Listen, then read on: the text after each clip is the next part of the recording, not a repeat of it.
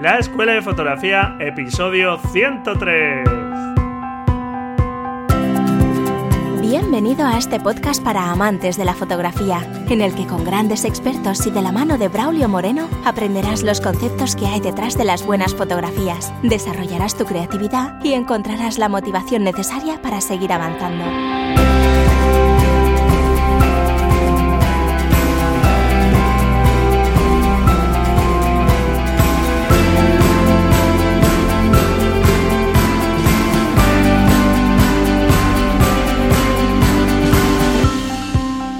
Bienvenido a este nuevo episodio del podcast La Escuela de Fotografía. Un podcast para aprender fotografía y donde más allá del manejo de la cámara y de ese dominio que tenemos que tener de la técnica, de saber cuáles son los parámetros de disparo más importantes, de saber cómo manejar nuestra cámara, aquí queremos centrarnos sobre todo en las cuestiones más importantes a la hora de mejorar tus fotografías, como son conocer cuestiones sobre el lenguaje visual, sobre la composición, para que nuestras imágenes logren transmitir aquello que estamos buscando. Porque cuando fotografías es porque algo te ha llamado la atención y tenemos que intentar capturarlo de la mejor forma posible, eso que nos ha llamado a nosotros la atención y que por supuesto merece ser recogido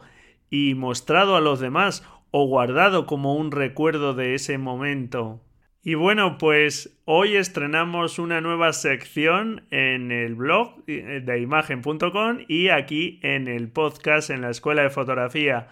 Y es algo que me habíais pedido alguno de vosotros ya o habíais comentado la idea. Y bueno, pues poco a poco le he ido dando forma y ahora espero que, bueno, pues al menos una vez al mes tengamos un contenido de este tipo, que no es ni más ni menos que comentar una fotografía, lo que nos servirá para comentar aspectos de la vida del fotógrafo, del contexto en el que se realizó la fotografía y hablaremos tanto de las cuestiones técnicas como aquellas relativas al mensaje, a lo que quería transmitir ese fotógrafo con esa fotografía, o por lo menos acercarnos a lo que pudo sentir o pudo querer plasmar, porque de aquellos fotógrafos que ya no estén entre nosotros y no lo hayan dejado plasmado de alguna forma, pues eso que buscaban con esa fotografía, lo demás serán interpretaciones subjetivas. Pero bueno, la fotografía es así, y a la subjetividad del fotógrafo cuando realiza su fotografía tenemos que añadir nuestra subjetividad como espectadores. Creo que es una buena forma de acercarnos a fotógrafos e ir adentrándonos en la historia de la fotografía a través de alguna de sus fotografías más conocidas. Ya sabes que conocer la obra de otros grandes fotógrafos de estos maestros de la fotografía y conocer aspectos de historia de la fotografía, aunque en algún momento te pueda parecer un poco un rollo, si realmente eres un apasionado de la fotografía y si realmente quieres mejorar tus fotografías, es algo que tienes que hacer sí o sí. Conocer a los grandes maestros y empaparnos de cuanta más fotografía mejor. Y no solo de fotografía, también de cine, de literatura, etcétera, ¿de acuerdo? Y esta sección se llamará Efecto óptico, un nombre que se me ocurrió pues a través de la primera fotografía que vamos a comentar hoy, una fotografía del fotógrafo francés Jacques-Henri Lartiguet, y es una fotografía que se llama el coche o el vehículo deformado. Seguro que la has visto y es esa imagen de un vehículo de carreras antiguo de principios del siglo XX con las ruedas en un primer plano que están ovaladas como inclinadas, efecto de esa velocidad. Un efecto fruto de las altas velocidades de disparo y que tiene mucho que ver con cuestiones ópticas. Así que este efecto óptico el efecto que causan esas fotografías en nosotros a través de nuestra vista, de nuestra mirada, será el título de esta sección. Y bueno, pues antes de empezar te recuerdo que puedes participar todavía en el sorteo de los tres packs de libros del episodio número 100, bien a través de una reseña en iTunes, en deimagen.com barra iTunes te explico cómo hacerlo, o bien a través de un formulario que puedes rellenar a través de la página de imagen.com barra 100, 100 con número, indicándome tu principal problema actualmente en la fotografía. Eso me servirá pues para conocer mejor cuáles son vuestros principales problemas y así pues intentar adaptar el contenido para ir dando solución a esos problemas. Para que así sigas avanzando y la práctica fotográfica siempre sea un reto, un apasionante reto que debes disfrutar en cada etapa, en cada fase de ese camino de aprendizaje que aunque a veces es algo duro, si enfocas adecuadamente tu aprendizaje y tus fuerzas hacia lo importante y no solo a las cuestiones de equipo, cámaras, objetivos, vas a ver cómo tus fotografías mejoran rápidamente. Y también te animo a que participes en el reto fotográfico número 21 sobre líneas. En la nota del programa te dejo el enlace al reto fotográfico. Venga, a practicar esas líneas. y vamos ya también con esa primera imagen de esta sección efecto óptico. Una fotografía del fotógrafo francés Jacques-Henri Lartiguet. Jacques-Henri Lartiguet nació en 1894 en Couverbois, Francia, hijo de una familia acomodada y en 1999, con 5 años, se trasladó a París. Prácticamente a esa edad ya mostraba curiosidad por la fotografía porque ya se interesaba por la cámara de su padre, un banquero aficionado a la fotografía, y a los 7 años ya tuvo su primera cámara, un regalo de su padre. Tras observar sus primeras fotografías, ya Lartigué a los siete años dijo Es maravilloso, maravilloso. Nada será nunca tan divertido. Voy a fotografiar todo, todo. Naturalmente son las palabras de el entusiasmo de un niño, pero fue ese entusiasmo el que mantuvo realmente durante toda su vida. Fue un fotógrafo fascinado por el movimiento y cómo eh, la fotografía podía plasmar de una forma distinta a lo que ve nuestro ojo ese movimiento, que fotografía todo tipo de temas, desde su propia familia hasta carreras de automóviles, como vamos a comentar hoy, aviones, las bellas damas de la clase acomodada paseando por el conocido Parque de París, el Bosque de Bolonia, y pronto destacó por sus fotografías espontáneas, con encuadres poco usuales y jugando con las velocidades de obturación. Digamos que le interesaba muchísimo el movimiento, poder retener esos instantes.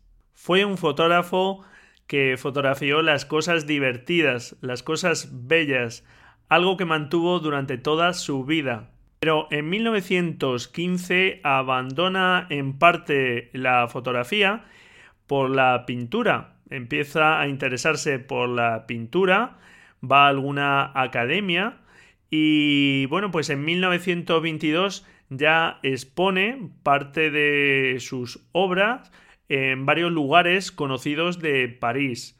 Pero bueno, realmente no pierde su interés por la fotografía, digamos que la aparca un poco, pero sigue fotografiando y realmente eh, Lartiguet era un fotógrafo que no tenía que vivir de sus fotos porque vivía sin problemas en su familia, como hemos dicho, acomodada y hace fotos para sí mismo.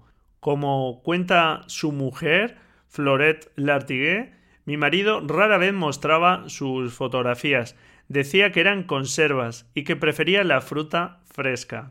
Esta era la forma en la que se refería Henri Lartiguet a sus fotografías, viéndolas en parte como algo del pasado y mostrando renovada curiosidad por lo nuevo, y como espectador del movimiento de la vida, Lartiguet sigue fotografiando todo aquello que ve y que sucede en su vida e intenta conservar la fragilidad del instante. Y así él mismo decía no soy un fotógrafo, escritor, pintor, soy un embaucador de las cosas que la vida me ofrece. Y realmente no se reconoce al Artigué como fotógrafo hasta 1960, a sus 69 años, cuando por fin obtuvo el reconocimiento como fotógrafo. Y fue a través de el historiador y crítico de arte estadounidense George Sbarkowski, que fue director de fotografía del Museo de Arte Moderno de Nueva York, del MoMA, entre 1962 y 1991, quien se topa eh, en ese primer año que está en MoMA con las fotografías del Artigué y las saca a la luz con afirmaciones como Lartigué fue el primero en hacer fotos como quien va a cazar mariposas y nunca había visto un talento semejante para captar el movimiento. En ese año, en 1962, la revista Life ya publica una serie de fotografías suyas y un año después, en 1963, el MoMA ya realizó una exposición con sus obras algo que naturalmente pues le dio mucho reconocimiento, se publicaron numerosos libros suyas y lo que le llevó a que su obra se expusiese posteriormente en numerosas galerías y museos. Lartiguet nos enseñó que la fotografía podía ser cotidiana y divertida, no requería mostrar cosas grandilocuentes y creó una forma distinta de fotografiar, siendo así uno de los precursores, uno de esos fotógrafos que empezó a poner fin al pictorialismo fotográfico, aquel movimiento fotográfico del que ya hablamos en el episodio 91. Movimiento que intentaba utilizar técnicas similares a las que se usaban en pintura para que la fotografía fuera reconocida como arte pues bien, Lartigué, por ejemplo, junto a otros fotógrafos como el propio Edward Weston, de que hablamos de él en el episodio 91, empezaron a utilizar exclusivamente los medios fotográficos para obtener sus fotografías, sin intentar imitar a otras artes. Y si hablamos del concepto del instante decisivo que se le atribuye al también francés Henri Cartier-Bresson, como ese instante en el que parece que todo se confabula para que se produzca un momento mágico para el fotógrafo y logre retener un instante único en el tiempo, pues realmente Jacques-Henri Lartiguet fue un precursor de esta idea, antes incluso que Henri Cartier-Bresson. Como ya te he comentado antes, eh, siempre fue fiel a su idea de fotografiar la belleza y buscar la felicidad. El cazador de mariposas no atrapa las babosas, anota en sus memorias. Y en 1979 decidió donar al Estado francés todas sus fotografías, sus negativos, sus diarios, sus cámaras, etc. Y en 1986, a la edad de 92 años, murió en Niza, Francia. ¿Y cuál era el contexto de la fotografía que vamos a comentar? Pues a principios del siglo XX, ya sea en un Ford, en un Bugatti, ya sea un coche de gasolina, de vapor, los automóviles realmente eran la mayor atracción de principios de siglo. La industria del automóvil había revolucionado la organización del trabajo y el auge del automóvil había traído mejoras en las carreteras. Era una época de mayor productividad. Los automóviles de cuatro ruedas empiezan a ser un medio de locomoción, influyendo también, por ejemplo, en el ocio. Y en este contexto las carreras de coches se multiplican y Francia es la cuna. Y en 1906 nace el Gran Premio del Automóvil Club de Francia, que atrae a los mejores automovilistas del mundo que recorren en sus automóviles las carreteras rurales fascinando pues a los habitantes del lugar y las personas que iban a ver este gran premio. Y cómo no, pues Lartigué, un amante de los coches y un apasionado del movimiento, pues naturalmente le fascinan este tipo de eventos y en 1912 es cuando recoge la fotografía de la que vamos a hablar. Esta fotografía que ya te he comentado al principio del episodio la puedes ver en el artículo de blog que acompaña este episodio. En la nota del programa te dejo el enlace. Es una fotografía en blanco y negro muy conocida donde, como te he dicho, pues se ve un vehículo, la parte trasera de un vehículo con las ruedas totalmente ovaladas y en la parte izquierda de la fotografía pues aparecen también unos espectadores que aparecen distorsionados por el movimiento y aparecen girados hacia el lado opuesto del movimiento del vehículo, hacia la izquierda. He de decir que después de cada foto tenemos la suerte de que el Artigué solía dibujar un pequeño croquis para después compararlo con el resultado. Y se ha encontrado el croquis de ese coche deformado que dejo ese dibujo en el artículo del blog, en el que aparece bastante bien, muy, con unos trazos muy livianos, pero la verdad es que ya supo desde el primer momento que había capturado y anotó al lado del croquis que lo conducía Buo a 180 km por hora y añade muy bien.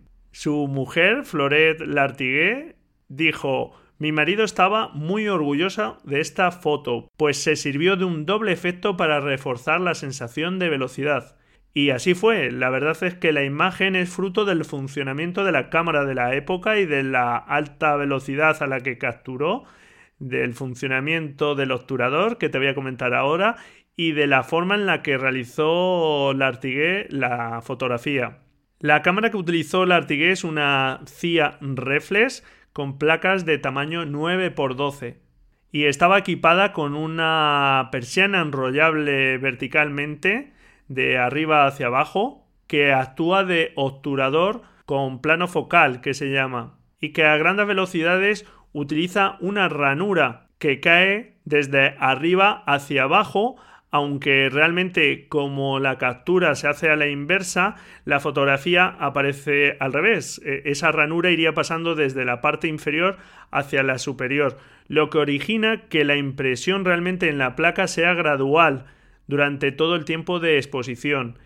Esa forma de captura realmente en sujetos estáticos pues no plantea ningún problema y saldrían correctamente expuestos y las personas en vertical pues saldrían verticales, pero los sujetos en movimiento realmente como se está moviendo esa ranura por la que pasa la luz del obturador durante la captura, pues la posición en la que están las ruedas cuando empieza a verse la parte inferior de la rueda, el coche va avanzando hacia la derecha y cuando llega a la parte superior la rueda está ya en otro sitio, está más hacia la derecha del fotógrafo, con lo cual por eso salen ovaladas. ¿Y por qué decía Florel Lartiguet que se había basado en un doble efecto? Porque este era el efecto propio, digamos, de la cámara, de este obturador y de disparar a una alta velocidad. Yo calculo que estaría en torno a 1 partido 100, aunque no he obtenido ese dato.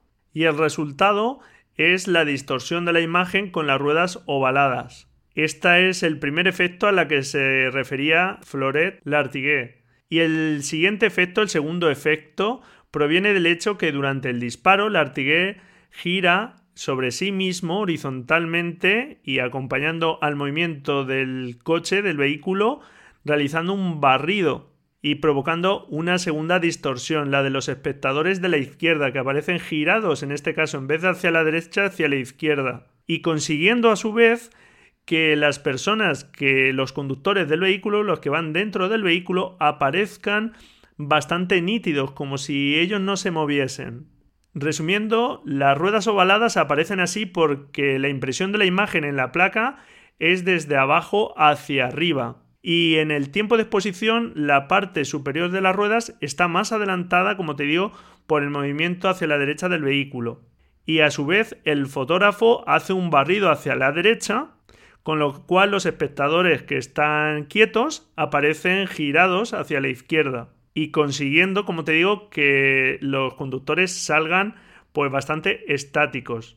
Una idea genial, dijo el director del MoMA John Sbarkowski cuando descubrió la foto medio siglo después. Y bueno, pues en la nota del programa te dejo también unas características de esta cámara que llevaba un visor superior, una cámara ICA AG fabricada en Alemania desde 1909 hasta 1930 que capturaba en placas de vidrio y que iba generalmente acompañada de una lente Cal 6 f4.5 y podía capturar en velocidades desde 1 partido 15 hasta 1 partido 1000 segundos. Como ves, ya conseguía grandes velocidades de obturación por este funcionamiento del obturador en ranura que te he comentado, y todo el conjunto pesaba algo más de 2 kilos. Te aconsejo que eches un vistazo a la foto. En la nota del programa te recuerdo que te dejo el enlace al artículo del blog donde aparece esta imagen y donde vas a encontrar también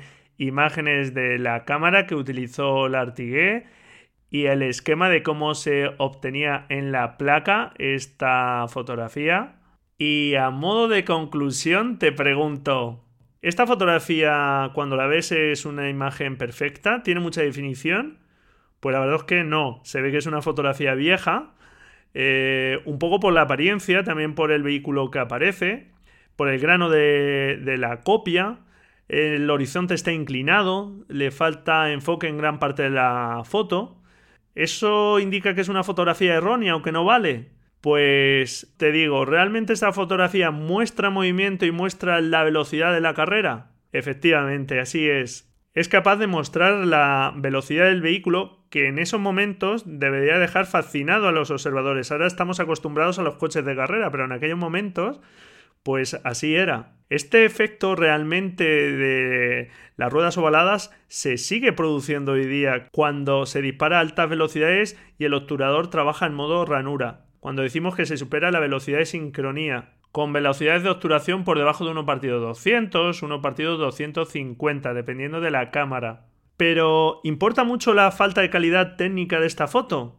Que es muy imperfecta, digamos, desde el punto de vista técnico la imagen.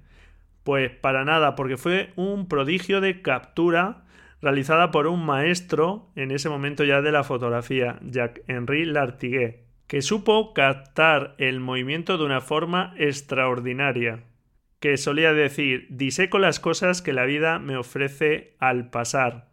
Así es como supo conferir ligereza y movimiento a un bólido que pesaba más de una tonelada. Sorprendente, ¿verdad? Y bueno, pues hasta aquí el análisis de esta primera fotografía de esta nueva sección, efecto óptico de la mano del maestro Jacques-Henri Lartiguet. Como te he dicho, te aconsejo que eches un vistazo al artículo del blog y vamos allá con la agenda visual.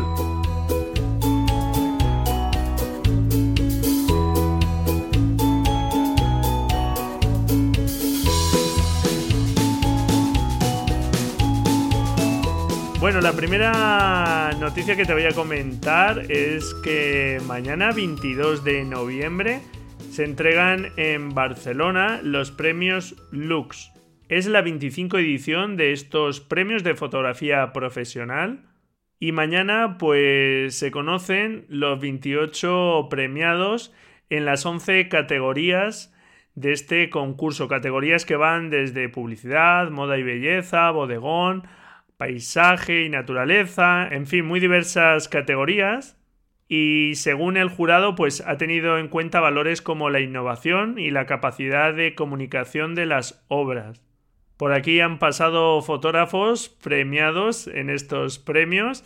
Ya se conocen los 28 finalistas y mañana pues ya se conocerán los ganadores de estos premios Lux. Posteriormente, con las fotografías seleccionadas, se realizará una exposición itinerante. Y bueno, pues eh, cuando tenga noticias de dónde puede ir esta exposición, pues intentaré anunciarlo también por aquí. Noticia que conocí a través de DNG Photomagazine. La segunda noticia que te quiero comentar es a través de Albedo Media y es que la firma sueca Hasselblad eh, ha convocado el voto público en esta nueva edición de su concurso Master Award. Un concurso que está dirigido sobre todo a un público fundamentalmente profesional y los ganadores serán elegidos entre este voto del público y un jurado ya de fotógrafos expertos. Hay 10 categorías con 10 finalistas cada uno. Y bueno, pues puedes votar en este concurso que es de los más prestigiosos a nivel profesional. Y aunque solo sea por ver las fotografías e inspirarte, seguro que merece ya la pena ver estas fotografías. En la nota del programa te dejo el enlace a Albedo Media donde vi la noticia. Y la siguiente noticia que te comento es a través de Fotolari, que aunque no hablamos aquí mucho de material, pues bueno, recientemente hacían una guía de compra de cinco bolsas y mochilas para cinco tipos distintos de fotógrafos. Y bueno, pues me parece una selección interesante de estos entendidos de la fotografía y si estás pensando en actualizar tu mochila o necesitas una mochila, pues eh, bueno, puede ser una recomendación muy interesante. Además, pues es a través de un vídeo que no dura ni 10 minutitos, donde Iker Moral, con su habitual sentido del humor, pues nos habla de estas mochilas. Y la última noticia, para terminar con un poquito de humor, es a través de Cultura Inquieta, 17 fotografías que demuestran la importancia de capturar el momento exacto. Y muchas de ellas son fotografías curiosas de efectos que se crean desde determinados puntos de vista, algo que se suele utilizar mucho en la fotografía de calle, por ejemplo. Y bueno, pues aparecen ahí siete fotografías que que son curiosas, alguna bastante graciosa. Y bueno, pues simplemente como nota me ha parecido curioso echarle un vistazo si te apetece. Y bueno, pues hasta aquí este episodio. Espero que esta nueva sección de efecto óptico te guste. Estupendo si me dejas tu comentario y me dices qué te parece. No dejes de echar un vistazo al artículo del blog para ver esta fotografía con la explicación. Encantado si me dejas tu valoración y tu reseña en iTunes, que además como sabes puede tener premios con ese pack de libros. Tus comentarios también, como no, en iBox. Muchísimas gracias por estar ahí al otro lado. Felices fotografías y nos escuchamos el jueves, si tú quieres, claro. Adiós.